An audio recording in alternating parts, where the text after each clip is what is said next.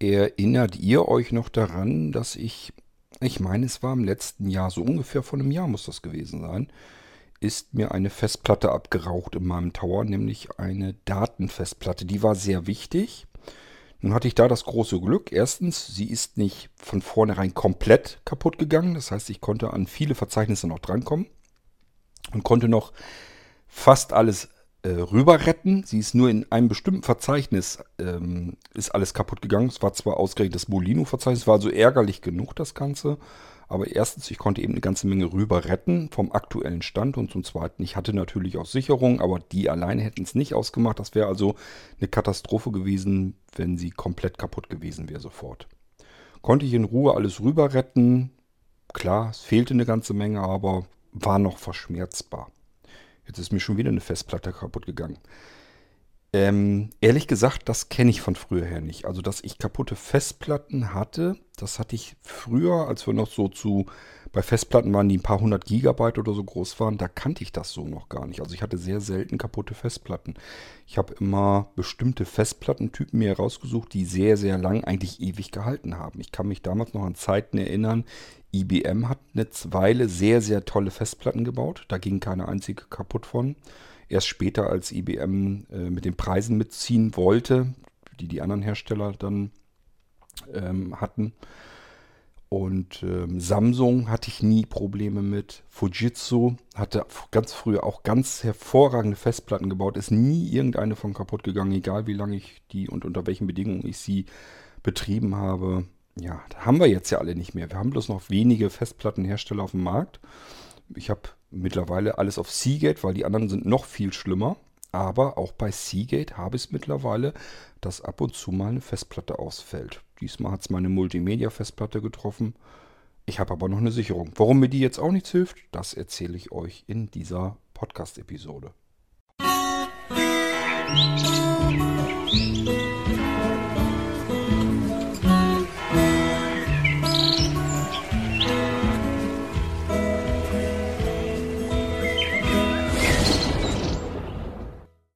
Ich wollte euch eigentlich nur mal erzählen, dass man selbst, wenn man eigentlich alles richtig macht, das trotzdem immer noch falsch sein kann. Worum geht es? Nun, mir ist äh, vergangene Woche eine Festplatte verreckt. Ich habe ja solch einen Tower, wo acht Festplatten eingebaut sind. sind in so einem Schubladensystem, das heißt, die kann man relativ einfach so rausziehen und wechseln, wieder reinstecken und so weiter und so fort. Dieser Tower ist verbunden mit einem Nanocomputer, also diese kleinen Mini-Computer, die wir haben im Shop. So einen habe ich auch für mich selbst. Und der ist eben über USB 3.0 verbunden mit dem Tower. So. Da sind wie gesagt acht Festplatten drin und eine davon ist eben kaputt gegangen. Woran merkt man das? Naja gut, wenn man darauf zugreifen will und er sagt, er findet nichts, dann ist ganz klar, ähm, und die ist nicht da. Wie kann die denn angezeigt werden, wenn, wenn sie nicht da ist? Ganz einfach. Bei mir ist es anders als wahrscheinlich bei euch. Wenn ihr extern USB-Platten oder so anklemmt, letztendlich ist es dies ja auch nichts anderes. Ich sage ja, der Tower ist insgesamt über USB angeschlossen. Und dann bekommen die Festplatten bei euch einen Laufwerksbuchstaben, heißen E Doppelpunkt oder F oder G oder H oder I oder wie auch immer. Und das ist bei mir anders. Bei mir sind die Festplatten so zugewiesen, dass sie einen, ein Verzeichnis ergeben auf einer anderen Festplatte. Das heißt, nur eine Festplatte ist als Laufwerk D angemeldet im System. Die habe ich Arbeitsplatz genannt. Wenn ihr mal so ein bisschen aufmerksamer gehorcht habt, wenn ich euch irgendwelche Software bei mir auf dem Rechner zeige, werdet ihr feststellen, Mensch, der Cord, der hat ja gar nicht viele Festplatten, der hat bloß Laufwerk C und Laufwerk D. Ähm, ja, das ist bei mir tatsächlich so. Allerdings sind es dann realistisch dann doch wieder deutlich mehr Festplatten. Bei mir ist es also so, ich habe Laufwerk C, da ist ganz normal das Windows drauf. Dann habe ich Laufwerk D, das heißt Arbeitsplatz. Und wenn man in Laufwerk D reingeht, dann hat man ähm, mehrere Ordner drin, Verzeichnisse. Ähm, das erste war, glaube ich, 1 Arbeitsplatz, 2 System, 3 Archiv, 4 Multimedia, 5 Programme, ähm, 6 Hörbücher, 7 Daten, 8 Medien, irgendwie sowas habe ich da. Also es ist jetzt nicht 100% genau wiedergegeben, aber ihr versteht hoffentlich, was ich meine. Warum sind die Zahlen da drin? Ganz einfach, damit wenn ich, wenn einer dieser Ordner, wenn da was kaputt geht, wenn ich merke, okay, in diesen, einen diesen Ordnern gibt es Probleme, dann weiß ich, welche Festplatte ich austauschen muss. So wie in diesem Fall auch. Ordner 4, Leerzeichen Multimedia. Wenn ich da drauf gehen wollte, wenn ich da also in dieses Verzeichnis rein wollte, hat er gesagt, ich finde keinen Datenträger. Da ist nichts drin in diesem Ordner. So, dann weiß ich, schöne Scheiße, Festplatte 4 in meinem Tower ist kaputt gegangen. Das heißt, ich schalte meinen Tower aus. gehe von oben in den Schubladen, fühle ich nur entlang. Ich muss gar nicht gucken können. Ich muss nur unterm Tisch dem Tower diese Schubladen entlang tasten und mit erste Schublade, zweite Schublade, dritte Schublade, vierte Schublade. Und die öffne ich. Da ist ein Riegel davor. Den kann man ein bisschen zurückziehen, federt da hervor, macht klack, klack und dann kann ich die so rausziehen. So. Und das ist zwar verschraubt, das sind vier Schrauben, die kann ich eben ganz leicht mit einem Schraubendreher lösen. Nehme die alte kaputte Festplatte raus, stecke eine neue frische Festplatte rein, schiebe das ganze Ding genauso wie den Tower zurück, verriegel das ganze Ding, mache mach das Towergehäuse wieder an, warte einen Moment, bis der Rechner die Platten wieder alle drin hat und dann muss ich diese Festplatte eben noch initialisieren, partitionieren, formatieren und ähm, muss dann wieder sagen, okay, du sollst keinen Laufwerksbuchstaben bekommen, die wird sie automatisch von Windows dann wieder kriegen, ebenso wie das bei euch allgemein auch ist. Bei mir, wie gesagt, soll das in ein Verzeichnis reingehen. Ich muss dann das alte Verzeichnis, weil das kein richtiges Verzeichnis, sondern es ist ein Mount Point, muss man dieses Verzeichnis, also vier leer Multimedia, was ja nicht mehr funktionierte, musste ich erst löschen. Dann konnte ich ein neues Verzeichnis 4 Multimedia wieder anlegen und das Verzeichnis konnte ich dann als Mount Point wieder nehmen für die neu eingerichtete und gerade formatierte Festplatte und habe dann wieder eine saubere, frische, leere Multimedia-Festplatte. Multimedia könnt ihr euch denken, da kommt alles so drauf, was eben mit Multimedia zu tun hat. Wenn ich mir neue Filme aus von meinen DVDs rippe kommt das da drauf. Wenn ich mir MP3-Musiktitel aufnehme, kommt das da drauf. Insgesamt sind meine Verzeichnisse mit Multimedia da drauf. Da sind Hörspiele drauf, da sind, ist Musik drauf. Ja, ist alles auf Multimedia. Ist eigentlich relativ gut voll gewesen. Ist eine 4 Terabyte Platte gewesen. Die ist kaputt gegangen. So, und dann habe ich gesagt, ja, meine Güte, muss man mit rechnen. Kann halt mal passieren. Ähm, du hast ja aber eine externe Festplatte, äh, eine mobile Festplatte und die hat zweimal 5 Terabyte drin in einem äh, RAID-Verbund. Das, das Ding hat also einfach 10 Terabyte und da ist alles so drauf. Nochmal gesichert. Und zwar auch aktuell. Wäre jetzt kein Thema gewesen. Ich klemme diese USB-Festplatte an und es kommt kein Ding-Ding. Also USB oder so, da kommt kein Signal rein.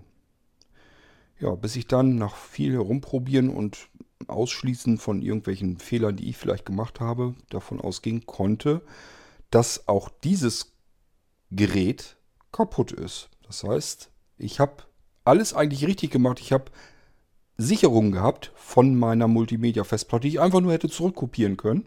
Aber die Sicherungsplatte geht jetzt eben auch nicht mehr. Und da wiederum habe ich einen Fehler gemacht. Ich habe nämlich das Ding als ähm, RAID 0 konfiguriert. Und das bedeutet, ähm, er speichert ab auf eine Platte und auf eine zweite Platte, teilt also jede Datei auf und das Ganze geht auf dieses RAID Array, so nennt man das. Ist wie ein virtuelles Laufwerk, 10 Terabyte groß und da kommen die ganzen Daten dann drauf. Sind aber tatsächlich faktisch 50% eine Platte, 50% andere Platte. Und zwar nicht eine Datei hier, eine Datei dort, sondern immer die halbe Datei ist hier und die halbe Datei ist da. Also immer ein Block hier, ein Block da, ein Block hier, ein Block da solange bis die Datei abgespeichert ist und so weiter und so fort. Fällt eine Platte aus, kann man das ganze Ding vergessen. Warum habe ich das denn trotzdem so konfiguriert? Nun, weil ich mir gesagt habe, ist ja nicht so schlimm. Wie hoch sind die Chancen, dass beide Platten, also das Original und die Sicherungskopie, zeitgleich kaputt gehen? Die Wahrscheinlichkeit ist gering. Entweder geht die Hauptplatte kaputt, dann ist aber ja das mobile Gerät nicht gleich kaputt, dann kann man die Sachen eben drüber kopieren. Oder das mobile Gerät geht kaputt, dann habe ich aber ja immer noch die Sachen auf dem Originaldatenträger, ist also auch nicht so schlimm. In diesem Fall war es so, beide kaputt. Bei dem einen, da ist einfach die Festplatte kaputt, die kann ich nicht reparieren.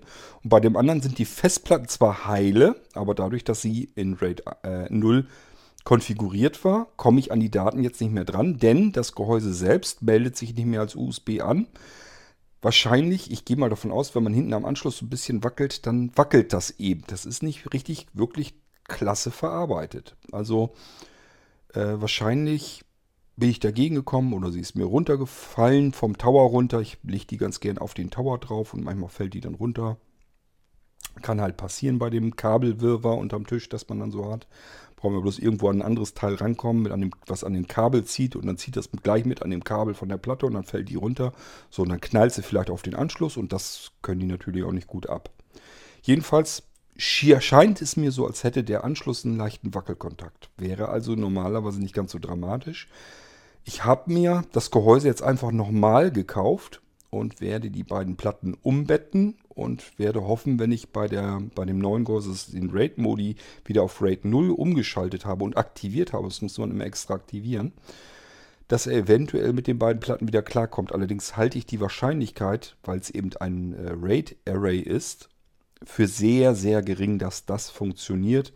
Das würde mich jedenfalls extrem wundern. Ich gehe also davon aus, dass ich sowohl die Hauptplatte verloren habe, als auch die Sicherungsplatte. Wäre eigentlich eine Katastrophe. Ganz so schlimm ist es aber allerdings auch wieder nicht. Denn ich habe ja auch noch ein Nasslaufwerk, eine QNAP bei mir im Netzwerk drin. Ähm, auch dort sind 8 4 Terabyte Platten drin. Und ähm, ja, die hat diese ganzen Ordner, die ich auf der Hauptplatte hatte, hatte sie auch, aber natürlich in einem etwas älteren Zustand. Ich synchronisiere das nicht ganz, nicht andauernd.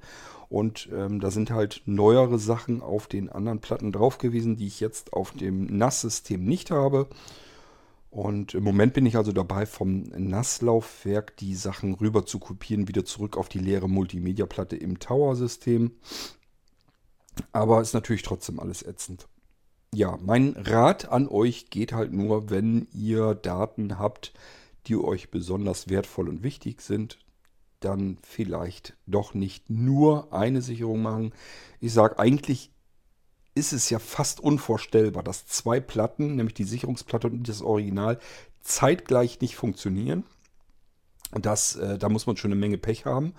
Aber ihr seht, bestes Beispiel an mir, das Pech kann man kann man tatsächlich mal haben. Und in dem Fall habe ich, ich schätze mal, vielleicht 90% oder 95% habe ich auf dem Nasslaufwerk noch. Ich habe also nur einiges verloren. Aber ihr kennt das selbst, ähm, wenn man dann so ein bisschen überlegt, dann fällt einem auf und ein, was man verloren hat. Dann sagt man sich, gerade das, ausgerechnet das ist jetzt weg. So ein Mist. So, und das ist bei mir natürlich auch der Fall. Ähm, ich habe das noch gar nicht alles realisiert, was ich da verloren habe, aber ich bin mir eigentlich ziemlich sicher, da wird zwischendurch wird immer wieder mal was auftauchen, wo ich sage, ach scheiße, das ist jetzt auch mit weg, das ist auch mit futsch.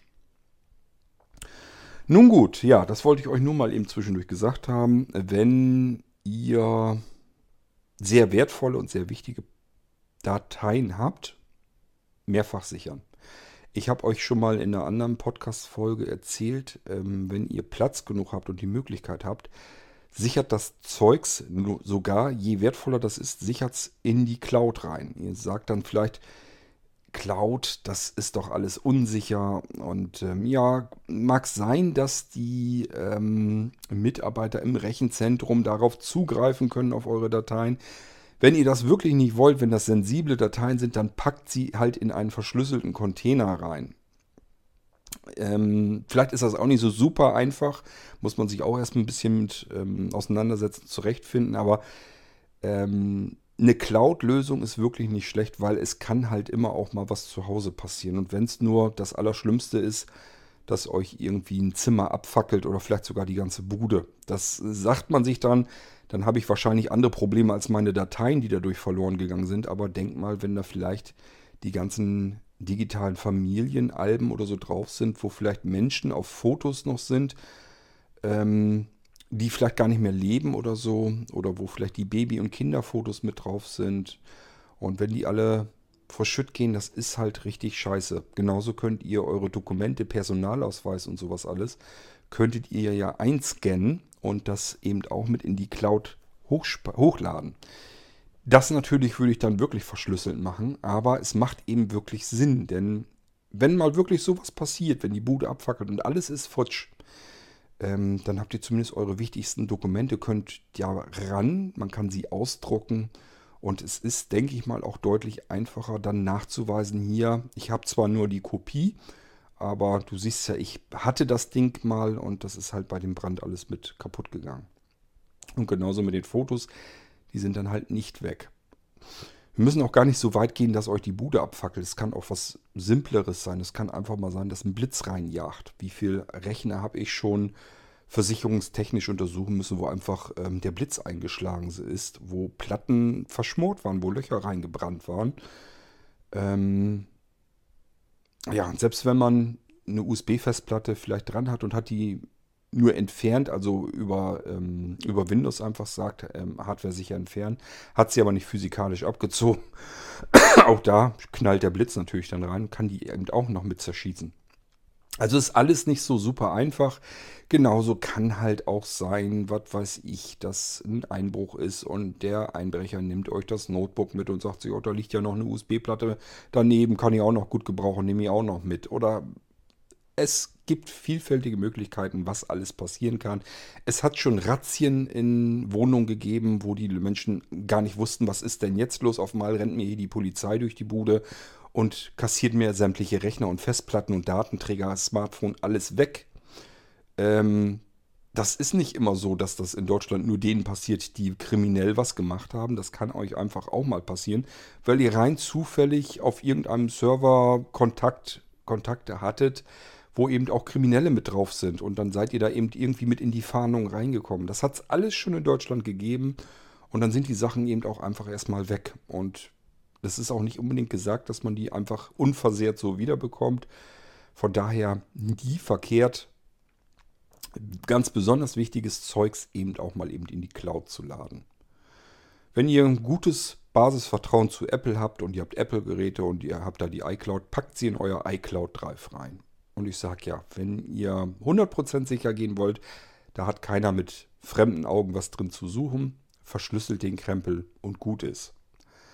Ähm, jedenfalls macht eine Cloud-Lösung auch bei Sicherung von Dateien, die besonders wichtig sind, eben sehr viel Sinn. Dann kann, könnt ihr euch wesentlich sicher sein. Ich würde sogar auf verschiedene Clouds packen, wenn es irgendwie geht. Und äh, dass man wirklich einfach sagen kann, egal was jetzt passiert, die halbe Welt geht unter, dann habe ich auf der anderen Hälfte der Welt immer noch die Sachen irgendwie gespeichert und komme dann noch wieder dran. Also die Katastrophe hält sich, was das dann angeht, zumindest so ein bisschen in Grenzen. Gut, ja, wollte ich euch bloß mal eben wieder erzählt haben, ähm, dass man eigentlich auch vorbildlich handeln kann, sich sagen kann, Okay, ich habe hier wichtige Daten auf meinem Laufwerk. Ich mache dabei ja regelmäßige Sicherungen auf meine USB-Platte. Alles ist gut. Ja, muss nicht unbedingt so sein, dass alles gut ist. Kann eben auch mal beides zur gleichen Zeit kaputt gehen und dann hat man trotzdem die Arschkarte gezogen.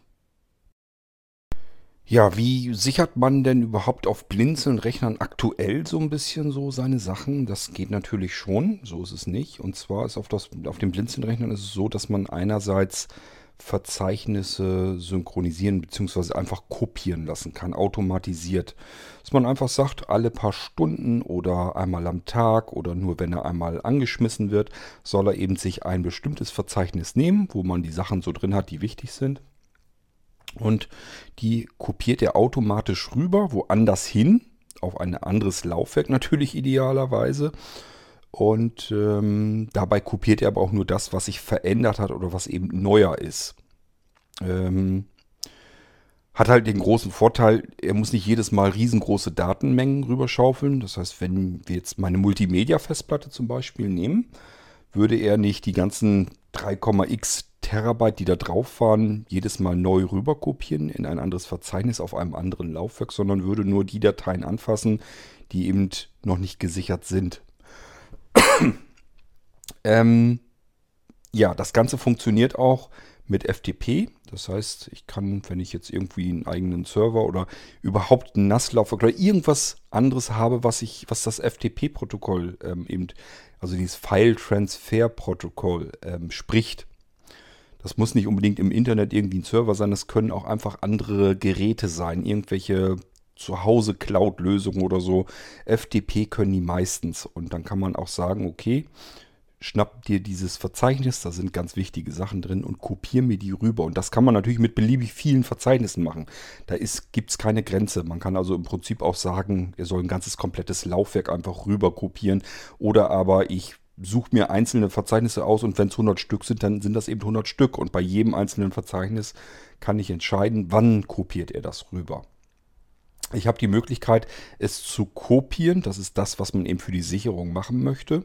Ich kann aber auch sagen, ihr soll es spiegeln, also synchron halten. Das hätte den Vor- oder auch Nachteil, wenn ich in einem Verzeichnis eine Datei lösche. Die würde er nämlich sonst in dem anderen Verzeichnis nicht löschen.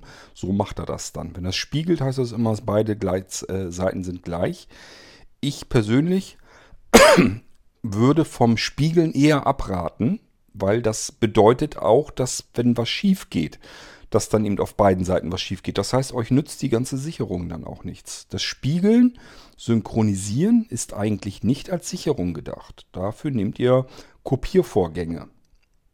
Denn ihr müsst immer damit rechnen, dass auf irgendeiner Seite irgendwas mal ausfällt oder so. Nehmen wir mal an, auf dem Sicherungslaufwerk, ähm, dort wo ihr das Verzeichnis hingesichert habt, da passiert irgendwas. Geht vielleicht auch irgendwas kaputt, wodurch ein Verzeichnis irgendwie kaputt geht dann kann es euch passieren, dass er sagt, hier hat sich irgendwas in der Dateistruktur geändert, in der Verzeichnisstruktur. Das kopiere ich jetzt also in das Original, in das Basisding auch mit rüber. Ihr kommt da gar nicht hinter, das läuft ja alles im Hintergrund. Und irgendwann stellt ihr fest, scheiße, Dateien kaputt. Und dann geht ihr rüber, weil ihr habt ja noch die Sicherung, seid euch ja sicher, habt aber leider synchronisiert, gespiegelt, geht dort rein und denkt, stellt fest, scheiße, sind die gleichen kaputten Dateien wie in dem anderen. So, und es ist, ihr habt dann zwei ähm, Faktoren, wo sowas passieren kann. Nämlich egal, ob euch Dateien kaputt gehen auf dem ersten Laufwerk, also auf dem Basislaufwerk, was ihr sichern wolltet, oder aber auf der Sicherung, auf dem anderen Laufwerk, wohin es gesichert wird. Egal, in welchem dieser Verzeichnisse euch Dateien kaputt gehen oder abhanden kommen, das synchronisiert sich mit, das spiegelt sich mit und es ist dann auf beiden Seiten kaputt. Dann nützt euch die beste Sicherung nichts. Deswegen an der Stelle nochmal mein Tipp. Nehmt beim Sichern eurer Dateien nicht die Möglichkeit, nicht die Funktion des Synchronisierens, des Spiegelns, sondern wirklich des Sicherns und Kopierens. Also die ganzen Programme draußen arbeiten mit ähnlichen Begriffen. Ähm, einmal synchronisieren, spiegeln, das verstehen die unter der gleichen Geschichte. Und einmal kopieren oder sichern. Und als Sicherung wirklich sichern nehmen oder eben kopieren.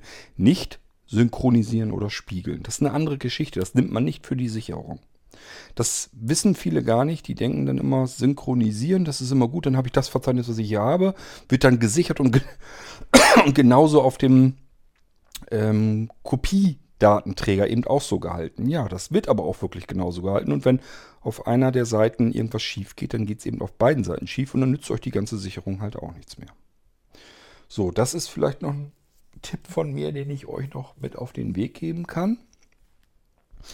Ähm, dann gibt es natürlich die ganzen Image-Sicherungen, die sind hauptsächlich, also auf Blinzeln-Rechner, sind natürlich dafür gedacht, damit man ähm, sein ganzes Systemlaufwerk eben sichern kann. Also das eigentliche Betriebssystem mit der Software, die man sich so installiert hat, mit den Einstellungen, die man so vorgenommen hat, damit man das sichern kann und auch wiederherstellen kann dass beispielsweise auf Blinzeln-Rechnern die Einklick-Sicherung, mit der geht das relativ simpel. Da muss man gar nichts weiter können, wissen, machen, tun, sondern man geht einfach nur auf ähm, System sichern oder eben, ähm, ja, dass man die Software sozusagen aktualisiert, Drive Snapshot aktualisiert und dann gleich automatisch sichert. Gibt so ein paar Auswahlmöglichkeiten, ähm, aber im Prinzip ganz einfach, ist wirklich eine Einklick-Sicherung. Das heißt, ich muss nur einmal eben Enter-Taste drücken und dann werde ich nur einmal gefragt, sodass ich nochmal die Möglichkeit, dass er nicht gleich loslegt mit dem Sichern, sondern dass er einfach sagen kann, okay, sichere mein Systemlaufwerk. So, und dann geht es auch schon los. Ähm, Dann gibt es das alte Sicherungssystem, das findet man auf dem Datenlaufwerk im Verzeichnis Backup. Übrigens, die Einklicksicherung ist dort auch. Und äh, dort sind Verzei Unterverzeichnisse, zum Beispiel Windows 7, Windows 10 oder so, je nachdem, was man da drauf hat. Da kann man dann eben reingehen. Und äh, da gibt es wiederum eine Sicherung.exe und auch eine Wiederherstellung.exe. Das sind die beiden spannenden.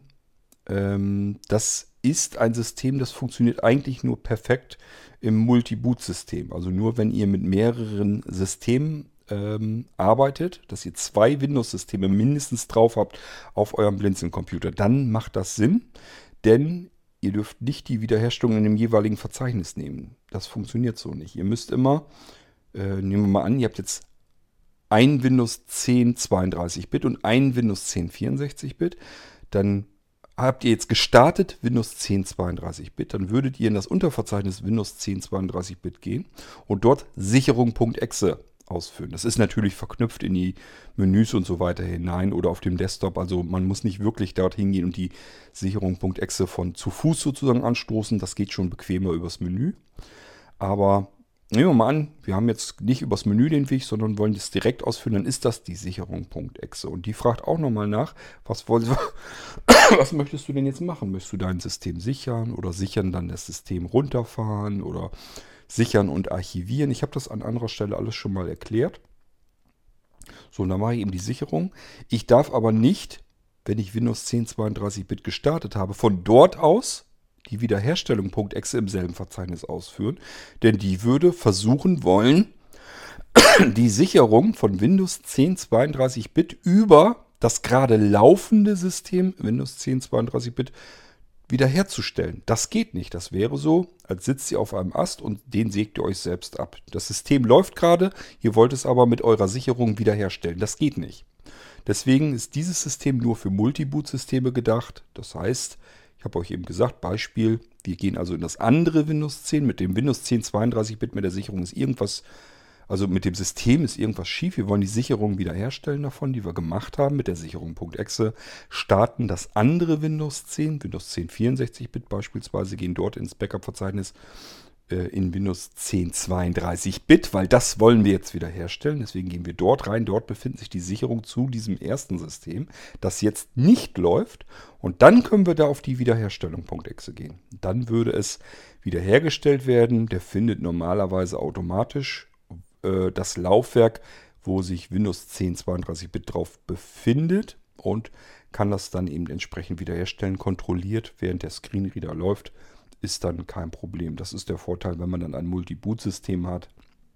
Es macht zwar eine Heidenarbeit alles, aber ähm, ja, das ist sozusagen dann der Vorteil von der ganzen Geschichte. Ähm, das sind so die Sicherungsmöglichkeiten, die man natürlich hat. Und dann kann man noch, wenn man dann doch irgendwie was hat, ähm, wo Dateien kaputt gegangen sind, wo man schon kaputte, defekte Dateien drauf hat, dann kann es passieren, dass ein Kopier- oder Sicherungsvorgang oder Wiederherstellungsvorgang einfach abbricht, weil er sagt, diese Datei kann ich nicht auslesen, die ist kaputt. Hatte ich jetzt neulich zum Beispiel, ich habe eine CD geschickt bekommen mit MP3-Dateien drauf. Das war so ein digitales Magazin von jemand, der eben ein digitales Magazin erstellt. Und mit dem soll ich irgendwie zusammen was machen. Deswegen wollte er mir erstmal so eine Demo-CD geben und da sind MP3-Dateien drauf. Irgendwie ist dieser Datenträger aber vermurkst. Der ist einfach beim Brennen, ist irgendwas schiefgegangen wahrscheinlich. Das heißt, der liest halt so ein paar Dateien aus und bleibt dann irgendwann einfach stecken. Dafür gibt es wiederum ähm, ein Programm auf dem Blinzeln-System, äh, das versucht, solche Dateien ähm, ewig auszulesen. Also der probiert halt x beliebige Lesevorgänge, um an diese Datei doch noch irgendwie ranzukommen. Versucht jedes einzelne Bit sich aus dieser Datei wieder herauszulesen, um die Datei in der Kopie wieder vernünftig zusammenzustellen, dass sie wieder repariert ist. Das funktioniert natürlich längst nicht immer. Manchmal hilft es aber. Die Möglichkeit gibt es eben auch noch auf Blinzeln-Computern. Und ähm, was sich noch in der Entwicklung befindet, das ist so ein, ja, so ein systemweites ähm, Kopiersystem. Ähm, wie soll ich euch das dann mal erklären? Ich werde euch das Programm dann natürlich äh, vorstellen, wenn es fertig ist. es funktioniert so, dass man an bestimmten Stellen ähm, sagen kann, dies ist ein Quellverzeichnis und genauso kann man bei jedem anderen Verzeichnis auch sagen, dies ist ein Zielverzeichnis. So, und dann kann man ähm, übers Kontextmenü sagen, kopiere jetzt die Dateien aus diesem Verzeichnis äh, über das System. Das passiert wie folgt. Ähm, ihr sagt also einfach, ihr markiert, was ihr kopieren wollt oder einfach das ganze Verzeichnis nehmen soll. Geht auch natürlich. Und dann sagt ihr jetzt, kopiere mir das mit diesem System. Das geht über das Kontextmenü. Oder über Senden an, das weiß ich noch gar nicht genau, wo ich das genau hinlege. Vielleicht gibt es beide Möglichkeiten. Jedenfalls ähm, klappt dann ein weiteres Menü auf, wo die ganzen Verzeichnisse aufgelistet werden, die ihr als Ziel schon definiert habt, sodass ihr gar nicht jetzt, ihr müsst also mit diesem System keine Pfadangaben mehr machen. Er will äh, Pfade und so weiter, will er gar nicht mehr wissen für die eigentlichen Kopiervorgänge. Sondern dort sagt ihr nur, ich habe hier, das Ding ist als Quelle definiert, ähm, kopiere mir das, schubst mir das rüber in ein Verzeichnis, das ich zuvor irgendwann mal als Ziel definiert habe. Denn wenn ihr mal guckt, ähm, wenn ihr Dateien irgendwo hinkopiert, ganz oft kopiert ihr die eigentlich nur in relativ wenige Verzeichnisse. Ihr müsst gar nicht ständig jedes Mal ein neues Verzeichnis auswählen, wo es hin soll, sondern ihr habt wahrscheinlich so ein halbes Dutzend, vielleicht sogar ein ganzes Dutzend Verzeichnisse, die so überhaupt als Ziel, wo man Dateien hinkopieren möchte, in Frage kommen. Und das ist das System, was ich programmiere, ähm, was das mit abgreifen soll. Das ist aber noch nicht alles, sondern man kann auch in ein Zielverzeichnis gehen, also ein Verzeichnis, was als Ziel ähm, definiert ist und kann dort sagen, ich möchte jetzt Dateien hierher kopieren lassen. Und dann wird man gefragt, von woher, welche Dateien willst du denn hier rein kopiert haben, sodass man also das Zielverzeichnis ähm, nicht mehr auswählen braucht aus dieser Liste, sondern nur noch die Quelle. Ähm, Vielleicht könnt ihr euch schon so ein bisschen was vorstellen. Es geht also darum, dass man nicht jedes Mal ähm, sich durch Verzeichnisse durchhangeln muss. Normalerweise ist es ja so, er will genau wissen, von A nach B, also von Quelle nach Ziel, welches ist der Quellpfad, welches ist der Zielpfad. Und dieses Programm, dieses System funktioniert ein bisschen anders.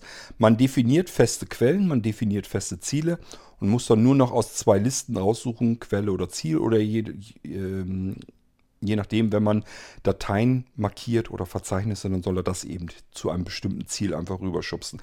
Das geht viel schneller, weil man sich eben nicht jedes Mal durch irgendein Verzeichnis hangeln muss, sondern nur aus der Liste ein äh, vordefiniertes Ziel auswählen muss. Beispielsweise kann das ein Verzeichnis in der Dropbox sein zu einem Freund, mit dem ihr oft Dateien hin und her tauscht. Dann geht das mit eins, zwei Klicks eben viel schneller. Ihr habt irgendwo, seid irgendwo auf eurer Festplatte, habt dort Dateien, markiert die und sagt dann einfach an ein festes Ziel kopieren und kriegt dann nur diese Auswahlliste. Da steht zum Beispiel Dropbox Kumpel oder sowas. So, und dann wird das eben in eure Dropbox direkt dort zu diesem Verzeichnis hinkopiert, ohne dass ihr gefragt werdet, was ist denn das Verzeichnis, wo die Datei hin soll.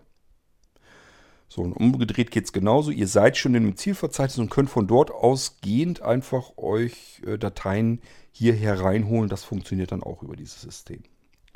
Das ist etwas, was noch in der Entwicklung sich befindet. Das werde ich euch dann vorstellen, wenn es dann soweit ist. Das kommt dann auch natürlich so systemweit auf die Blinzeln-Rechner, sodass man eine relativ schnelle Möglichkeit hat, mal eben was rüber zu kopieren. Und wahrscheinlich werde ich das dann auch so bauen, ähm, dass es einfach guckt, Quelle Ziel, wenn es die Sachen im Ziel schon gibt und da ist auch nichts verändert worden und das ist auch nichts Neueres oder sowas, dann brauche ich diese Datei gar nicht erst zu kopieren. Spart immer einiges an Zeit. Die Möglichkeit bietet Windows ja ganz so einfach auch nicht. Man wird gefragt, man kann halt eben sagen, wenn er was findet, was schon existiert, nicht kopieren.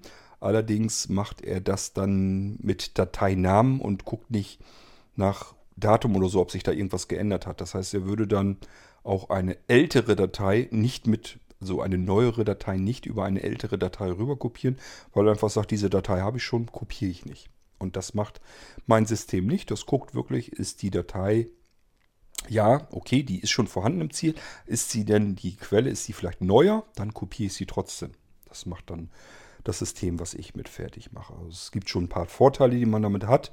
Vor allen Dingen kann man sich deutlich schneller in so typischen Kopier- Geschichten und so weiter bewegen. Ja, und das sind so die Sachen, mit denen man bei den Blinzeln-Systemen so ein bisschen arbeiten kann. Ähm, auch aus der Geschichte ist noch nicht heraus der ähm, verschlüsselte Container, der sich bei Blinzeln-Systemen dann Tresor äh, nennt. Also es sind wirklich Container-Dateien, wo man Sachen reintun kann. Die werden automatisch stark verschlüsselt. Ähm, 256-Bit AES-Verschlüsselung ist damit drin. Die kann man normalerweise nicht so mal ohne weiteres knacken. da sollt ihr Sachen reintun können in solch einen Tresor ähm, und könnt ihn dann automatisch beisp beispielsweise in eine Cloud reinschubsen lassen, dass ihr sagt, okay, ich habe jetzt wichtige Dateien drinne in diesem Datentresor.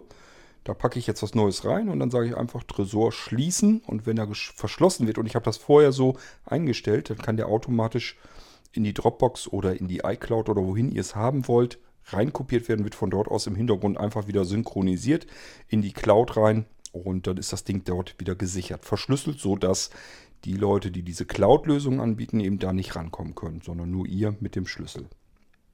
Das Ding habe ich eigentlich so vorgesehen, dass es auch automatisch auf Blinzeln-Servern hochgeschaufelt werden kann. Wer das mit nutzen möchte, kann das dann auch benutzen.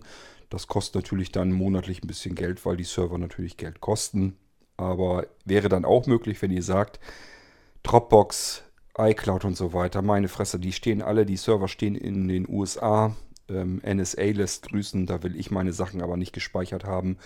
Dann könnt ihr das direkt über die Blinzeln-Server machen lassen. Und das sind Server, die stehen hier in Deutschland. Ähm ja, und also da kann eigentlich, wir haben hier extreme Datenschutzbestimmungen, da kann eigentlich so dann keiner ran letzten Endes so richtig wichtig ist es, denke ich, auch wieder nicht, denn ich sage ja, die sind wirklich ziemlich knackehart verschlüsselt. Ich will nicht sagen, dass das absolut super sicher ist. Ähm, ihr kennt dann meinen Spruch, wirklich ras, äh, restlos sicher ist gar nichts, ist nie etwas, auch wenn euch das jemand verspricht. Deswegen verspreche ich das nicht, aber es ist schon ein erheblicher Aufwand, um da irgendwie rankommen zu können. Und ja, dieser Aufwand wurde offiziell jedenfalls bisher so noch nicht betrieben. 256 AES, das ist, glaube ich, die Verschlüsselung, die auch auf WPA2-Systemen, also ähm, wenn ihr an euren Router denkt, eure WLAN-Netz und so weiter, wenn ihr das auf WPO, WPA2-Verschlüsselung gestellt habt, gestellt habt, das ist, glaube ich, auch 256-Bit-Verschlüsselung. Ich bin mir nicht ganz sicher. Ich meine, ich hätte das so im Kopf. Spielt auch keine Rolle, ist jedenfalls ja, die sicherste Möglichkeit derzeit jedenfalls, um eine Datei zu verschlüsseln. Und die nutzen wir eben für den Tresor. Aber das Tresorsystem, habe ich euch schon gesagt, das ist noch nicht so, wie ich es haben will. Ich muss da immer noch dran rumfummeln und ich habe halt zu viele verschiedene parallele Sachen. Das heißt, wenn ich überhaupt mal ans Entwickeln komme zwischendurch, was so in letzter Zeit sowieso schon wieder viel zu selten gewesen ist, dann ähm, ja, komme ich immer nur so ein Stückchen weiter bei vielen Sachen und es dauert eben relativ lang. Aber irgendwann wird es hoffentlich mal fertig und ich hoffe, dass es fertig wird, bevor mein Seerest nicht mehr ausreicht, um es dann wirklich fertig zu stellen, denn da habe ich auch mal ein bisschen Schiss vor. Ich merke halt doch, dass es mit dem Seerest immer weiter bergab geht und da sind halt Sachen drin. Ähm, da weiß ich einfach, die sind, da ist noch so viel dran zu tun, so viel zu arbeiten, da muss ich noch so viele Stunden reinbuttern dass ich mir nicht ganz sicher bin, wann komme ich da mal wieder zu, da dran zu arbeiten und reicht mein Seres bis dahin noch aus. Es ist sehr mühsam mittlerweile schon mit dem Programmieren bei mir. Also längere Zeiten überhaupt generell am Computer zu arbeiten macht nicht wirklich mehr Spaß. Aber gut, ist ein anderes Problem. Ich tue, was ich kann und ähm, ich versuche da noch so viel für uns rauszuholen und zu machen, wie irgend machbar ist. Gut, so, dann soll es das hier mit dieser Episode auch mal gewesen sein wieder. Ich wollte euch eigentlich ja nur erzählt haben, dass man sich nicht auf eine einzelne Sicherung verlassen kann. Ihr merkt es gerade selbst. Ich habe euch die Geschichte hier erzählt. Ja, vielleicht lernt ihr was draus. Ich habe jedenfalls draus gelernt, ich, dass ich mich auf eine Sicherung alleine nicht so richtig drauf verlassen kann. Und so wahnsinnig viele ganz belanglose Dateien, wo man wirklich sagt, wenn die kaputt sind, wenn es die nicht mehr gibt, macht nichts.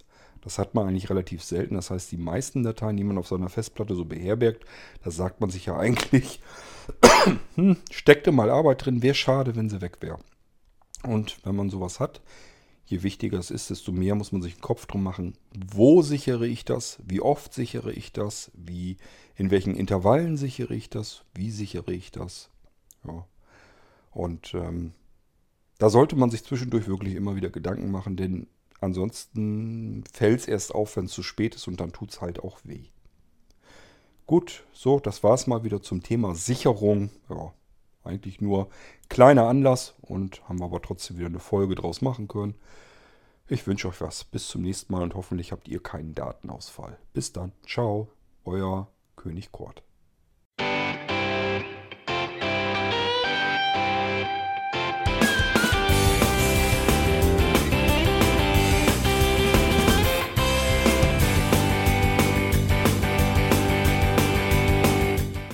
Das war Irgendwasser von Blinzeln. Wenn du uns kontaktieren möchtest, dann kannst du das gerne tun per E-Mail an podcast.blinzeln.org oder über unser Kontaktformular www.blinzeln.org. Blinzeln schreibt man in unserem Fall immer mit einem D in der Mitte. Wenn du möchtest, kannst du uns sehr gerne auch einen Audiobeitrag auf unseren Podcast Anrufbeantworter sprechen. Der hat in Deutschland die Telefonnummer 05165 439 461. Und wenn du uns aus dem Ausland anrufen möchtest, dann ersetze einfach die erste 0 gegen die 0049 für Deutschland. Wir bedanken uns für dein Interesse und freuen uns schon darauf, wenn du auch beim nächsten Mal wieder mit dabei bist.